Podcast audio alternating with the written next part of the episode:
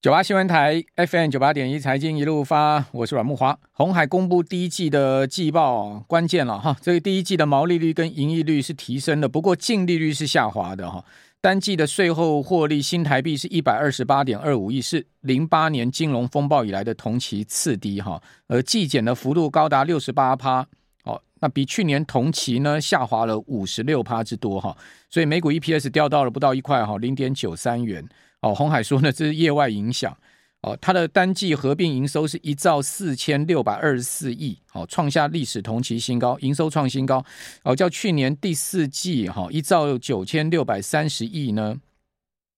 呃，减少了二十六趴。哦，那刚刚讲创新高是历史的同期新高，也就是说第一季的历史上的第一季的新高。哦，但不是呃历史的最高哈，因为去年第四季的营收其实是将近快两兆哈，所以从两兆的营收掉下来。也掉了二十六趴之多，那比去年同期的一兆四千零七十五亿呢，则是季呃年增了四趴。好，这是在营收的部分。那第一季合并毛利率呢是六百分之六点零四，哈，较去年第四季的百分之五点六六。哦，在毛利率的部分是增加零点三八个百分点，好，比去年同期的百分之六点零二呢是微增了零点零二个百分点。好，呃，但问题就出在我们刚刚讲净利嘛，哈，它的。税后是赚了一百二十八点二五亿，是去年第四季三百九十九点七九亿的砍对半还要更多哈，那应季减了六十八趴，那比去年的第一季啊，这个两百九十四点五亿也砍对半哦，这个呃这个降幅是百分之五十六哦，净利率掉到多少？净利率掉到只有百分之零点八八的幅度了哦，百分之零点八八，连一趴都不到哦，较去年第四季还有两趴多。哦，这个减少了一点六一点一六个百分点，比去年同期的这个百分之二点零九呢，减少了一点二个百分点。哦，这个你不要说减一个百分点不多，红海的本来它的净利率就很低了，就只有两趴多了，再减一个百分点，那不就掉到一个一趴不到了吗？哦，第一季的每股基本纯益是零点九三元，低于去年第四季的二点八八元，跟去年同期的。二点一二元，从两块多的 EPS 接近三块，掉到只剩下不到一块，哦，所以红海也是真的是整个受到景气逆风的影响很严重了哈。呃，另外呢，四大产品线的营收比重哈，第一季消费智能产品占整体营收五十六趴，云端网络占二十二 percent，哦，电脑终端占十七 percent，元件跟其他产品占了五趴。啊，从红海也可以窥见哈，整个景气跟。市场的情况嘛，哈，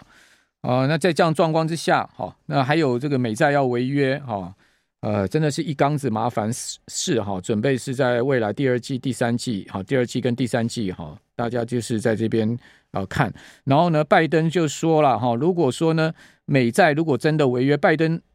这两天也看起来有点紧张了，哈，呃，拜登说，如果我们违约的话，哈，全球都陷入麻烦，啊，请问拜登大哥，你讲这个话？有有有这个责任心吗？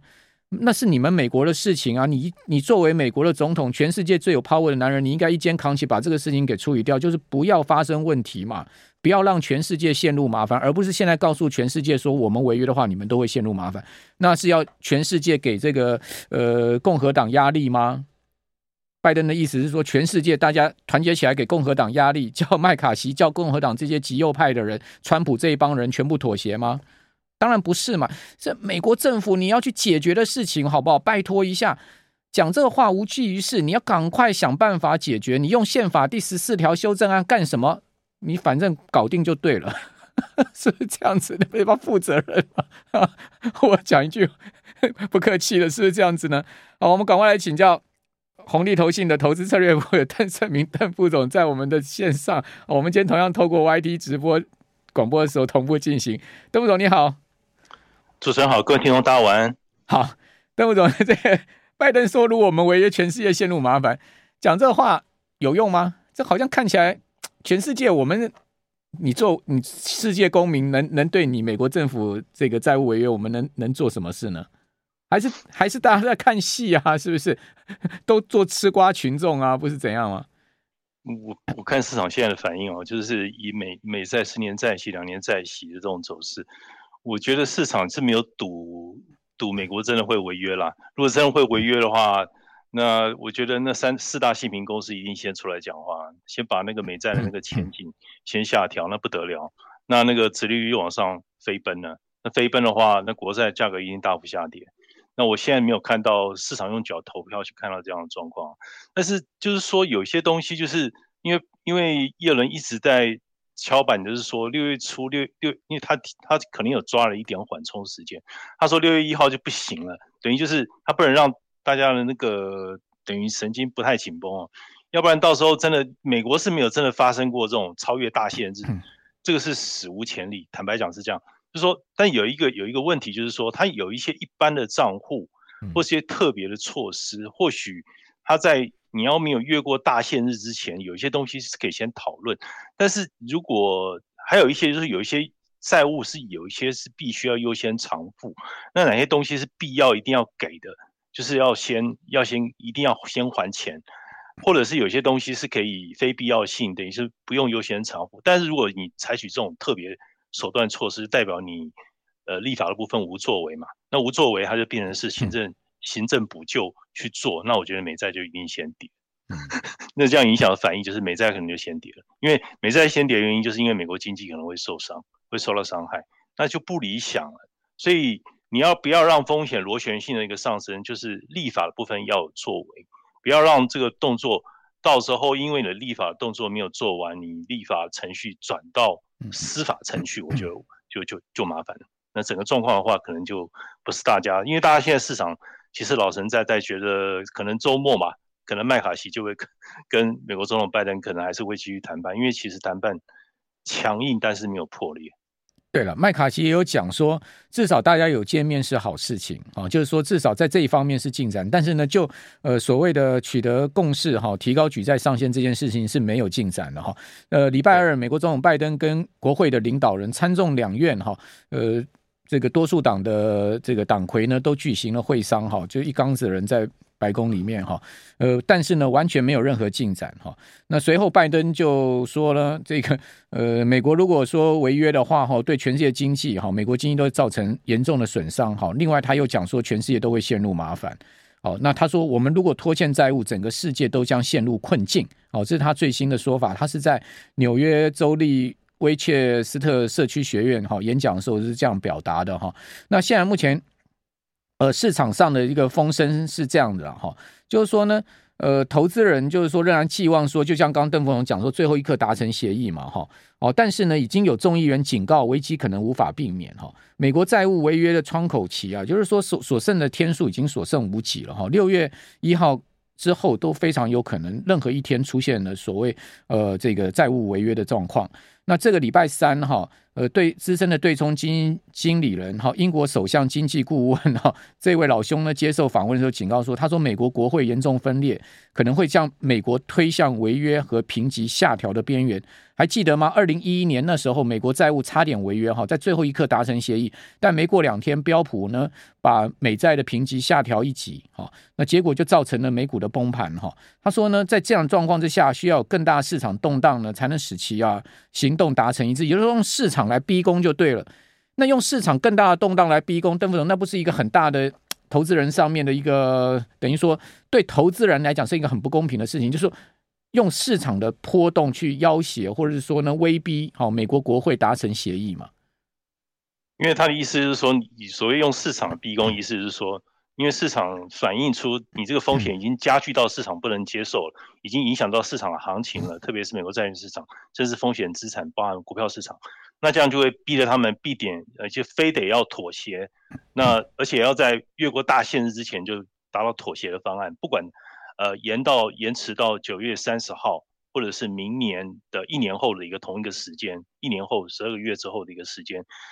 那最不济的一个方式，就至少短期提供一个解决方案嘛，不要让不要让六月初 就先就整个就先先违约哦。那到时候就是可能依稀可见，之前美国两党之争的时候，曾经见到就是有一些呃公共服务就是就是 政府就是直接关门了。那就是有些东西垃圾没人收这样的状况，那短期解决方对对邮局这种等于是非必要性的，它等于就先 shut down。嗯、那你短期要有一些解决方案，你要拨款啊，要不然它就先先是以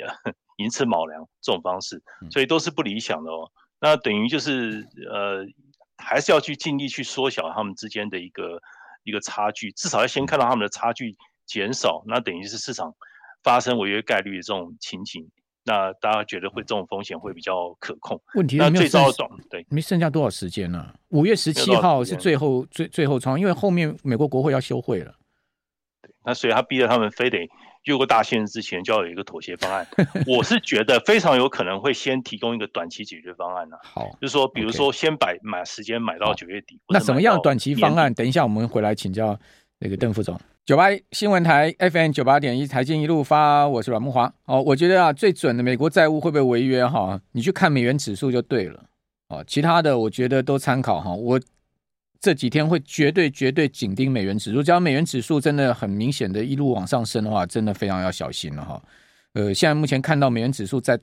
出现了一个明显的底部哈，你看到现在目前美元指数是来到一百零一点六六哈，呃，right now 上升了百分之零点四的幅度，一根红 K 棒哈，有一点开始要蠢动的迹象哦。哦，如果美元指数持续往上喷发的话，be careful 啊，我要讲这个不要。呃，不要真的认为说不会发生了。但如果说美元指数都压得不动的话，那你就不用太担心，因为我觉得市场交易面会先告诉你到底会发生什么事情哈。这个市场总是最有效率的哈。好，那另外我们来看到就是说，为什么大家都在讲这个美债债务上限？债务上限到底是什么？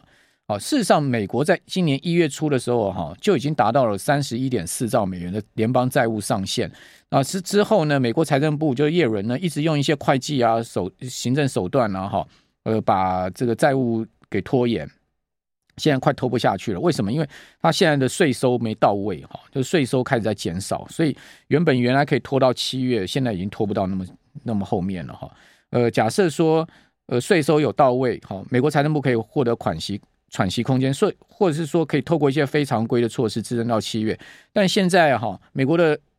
整个养老跟医保支出很庞大哦，举债度日哈，这样的情况之下呢，呃，再加上税收不如理想哈，当然就没有办法再拖。好，一旦哈这个达到了三十一点四兆，美国政府 用什么手段，财政部用什么手段都拖不过去的话，那就要违约嘛，因为你要你要付这些公务员的薪水，你要给养老金，你要给医保。哦，你要给呃这个呃你你你所发的债还利息，你怎么还呢？你还不出来，你当然就能违约啦。违约的话还得了，那就是一个天大的风暴嘛。哦，呃，在这样状况之下呢，美国众议院在四月二十六号通过了共和党的法案。哈、哦，他的法案是这样，就是说麦卡锡现在目前的尚方宝剑，就要求呢白宫在今后的十年，哈、哦，美国政府在今后的十年把联邦财政。的开支哈支出削减四点五兆美金，而且取消部分拜登执政以来的这个所谓清洁能源减税政策这些哦，那在这样前提之下呢，国会批准把债务上限额度提高一点五兆美金，哦，也不也不多了哈，提高一点五兆。我记得那个上一次拜登成功提高举债上限，那是因为是两党都是在民主党的这个辖下的时候呢，那一次也不过就提高了两兆到三，那次提高两兆到三兆，那这一次呃共和党。给出了这样条件，也不过就提高一点五兆。好，那呃，在线叶伦说法是六月一号，如果违约会发生什么事情？违约的话，像美国的社保啊，好军人呐、啊，好，或者说呢，呃，联邦医疗计划啊，哦，这些呢可能都拿不到钱了。还有美国政府可能部分关门。哦，所以刚刚邓副总讲说，这种事情发生的几率很小，因为这个成本非常的高。好，全世界包括美国要付出的成本都非常的大。哦，但是问题就是说，一旦发生的话，那就不可测的风险了哈。我们继续来请教红利投信投资策略部的邓胜明邓副总。那邓副总刚刚是说，你觉得会有一个临时短暂的措施，把它拖一两个月时间？那这个措施可以用什么样的方法呢？我觉得就是你刚讲，就是七七年以来有十七次关门，有八次就是等整个就到时候就等于就是价格等于就是市场就出现下滑，有四次。是利率等于是不降反升，那等于就是股价的一个影响。一般来讲，市场是真的不会不会真的认为是发生这种事情，但事实上还是会关门啊，还是有好几次还是有出现关门。你说短期的一个因素，我觉得哦，就是短期哦，一定是共和党一定是开一个方便之门，等于就是说你你民主党的话，你要先你等于说你争取一下时间，因为你如果说你条件那个设的太硬的话。那共和党如果给你给你设一个条件，你可能就是你双方就是打先达成一个协议，等于说我先买一个时间买下来，然后我之后我两党再来开会。那当然，你两院现在各据一方啊，等于一边是多数党，一边是少数党，那并不是完全是完全完全统治的一个情况哈。那我觉得就是你你你你你这部分，我觉得一定要先一定要先无条件先各退一步。先把这个短期的一个支应的一个融资的方方案，大家先谈出来，要不然的话，到时候走入司法的一个程序，我觉得这个事情就大条了。那等于是大家没有想到，没想到上半年还还没过去，然后你风险资产先面对这个美国政府关门这个这套剧本，就不是很理想，而且经济其实已经有点有点不太够力了。那市场其实你看那个第一季的财报出来之后，你看获利虽然财报。平安度过了，但是整个状况数字其实不是。我记得您上次有讲哦，小心美股跌在财报后。我记一直记得你讲这句话，是对不对？我看你，其实你我看您的这个预言有点要成真的味道哦。那真的吗？对啊，没有，就拜你为大神呐、啊。纳斯达克其实是见高了，其实是上去哦，就是在财报季，因为现在大概剩四十几间公布财报嘛，只剩已经四百九、四百五十几间公布财报了。那纳斯达克其实是创高哎，但是标普五百好像还好，还是在区间的状态。那如果说财报季结束之后，那但是整整体来讲，有时候就是这样，市场是不是有这种又多的一个可能性？那市场也在分析啊，就是说你你你整个以纳斯达克一百或是纳斯达克指数，其实大型股其实它的那个上涨都是集中在大型股，其他的一个比较非。这种前面领领军的这些所谓的尖牙股以外的话，其实很多的股票其实并没有上涨。但是标普五百的一个趋势，我看一下，下午研究了一下，其实标普五百比较平衡一点，它并没有呈现那种等于是集中在少数股票的一个状况，上档下跌加速的一个趋势还是比较比较比较持平哦。换句话说，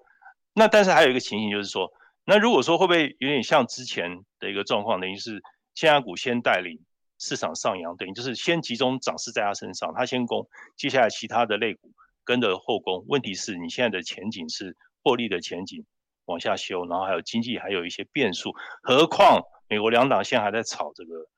债务上限，所以整个整个情形来讲的话，在这种有变数的情况之下的话，其实是变因尽量越少越好，相对而言，要不然说市场你现在关键时刻原本好像看起来一副要涨上去，反而因为不可测的因素往下掉。好，美国现在也很多方案呐、好，比如说呃，违反宪法第十四条修正案这些可能的这个备援措施，还有说要铸造一一枚价值一兆美元，我不知道大家有没有听到这个方案了哈？叶伦说大概不可行了，说有人提出来说呢，铸造一枚面额一兆美元的铂金币哦，避免违约。反正。